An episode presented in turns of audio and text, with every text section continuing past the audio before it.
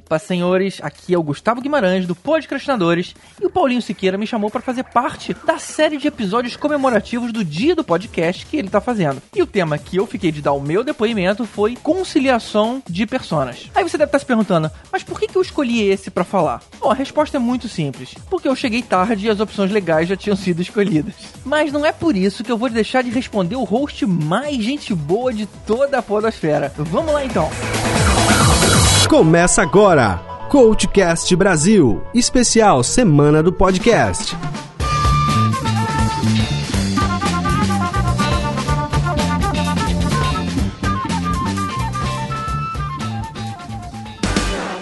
CV para VC, o seu currículo com algo a mais.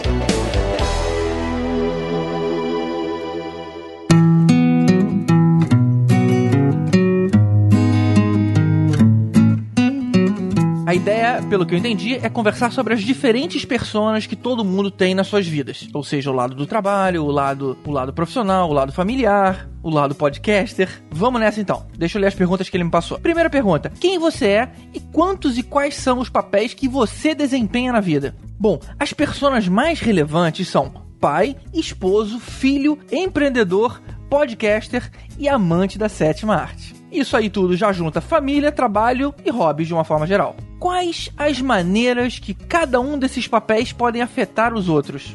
Ok. Bom, embora não seja o mais importante, o que ocupa mais tempo é o lado empreendedor. É muito tempo que eu passo no trabalho, mais do que o tempo que eu posso dedicar à família e aos hobbies. Isso faz com que essa seja a persona mais presente, mas nem de longe a preferida. Entrando na parte dos hobbies, o meu preferido não é cinema, não é série e nem é gravar podcast, embora eu adore todos eles. O que eu mais gosto de fazer é andar de moto. Vejam só. Pegar a estrada, sair de manhã, almoçar num lugar a 150 km de distância e voltar, que é o que no nosso meio a gente chama de bate e volta. Ou bate fica se a gente passa a noite em alguma pousada e volta no dia seguinte. Quando eu morava em São Paulo, eu aproveitava muito as cidades satélites que tem em volta da cidade, que são ótimas para fazer essas coisas. Eu gostava de almoçar em São Roque ou ir até Campos de Jordão, passar a noite e voltar no dia seguinte. Aqui no Rio, infelizmente, não tem tantas opções. Então, ultimamente, moto para mim tem sido mais meio de transporte do que de diversão. Mas o fato é que esse hobby demanda muito tempo. E um cinema, em duas horas você mata. Três com deslocamento. Ver uma série é mais rápido ainda. Então essas são atividades que consomem menos tempo e nos permitem interagir mais com as outras pessoas da nossa vida. Por isso, hoje, elas têm uma prioridade maior na minha vida, porque me permite estar com as pessoas no pouco tempo que eu tenho fora do trabalho. Outra pergunta. Reflita internamente, assumindo cada papel, qual a intenção positiva de cada um. Acho que essa é mais fácil de responder. O GG empreendedor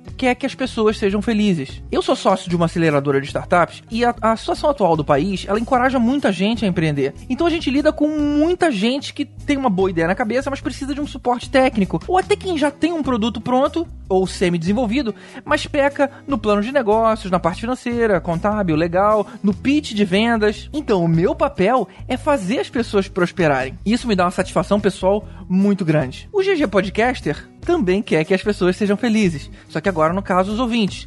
Eu tenho um cuidado muito grande com a produção do podcast. Pauta, convidados, condução do programa, edição, arte, publicação, interação com os ouvintes e padrinhos. Tudo toma muito tempo, mas eu faço com muito cuidado com o único intuito das pessoas se divertirem. O GG, pai, filho, marido, também quer que as pessoas sejam felizes eu tento ser um bom exemplo pro meu filho e mostrar para ele as referências legais que existiam quando eu era moleque, né? Antes dele nascer e que eu curtia. Eu trato todo mundo com respeito e é muito raro eu cair numa pilha de alguém e comprar uma briga. Minha reação é geralmente de me preservar e me afastar daquele agente causador de discórdia, seja lá qual for. Ou seja, no fim das contas, se as pessoas perto de mim estiverem felizes, eu também vou estar. Outra pergunta, ainda refletindo, qual o ganho secundário que cada um tem quando afeta o outro?